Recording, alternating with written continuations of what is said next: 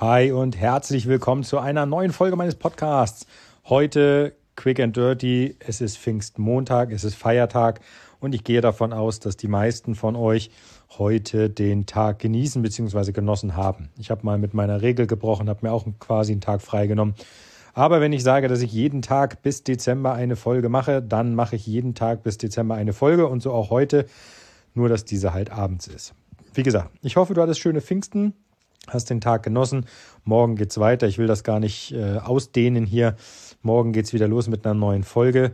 Bis dahin äh, genieß diesen restlichen Feiertag, lass es dir gut gehen und ähm, morgen eine neue Folge. Aber diesmal dann wahrscheinlich wieder morgen früh. Also, mach's gut. Bis dahin, dein Philipp. Ciao, ciao.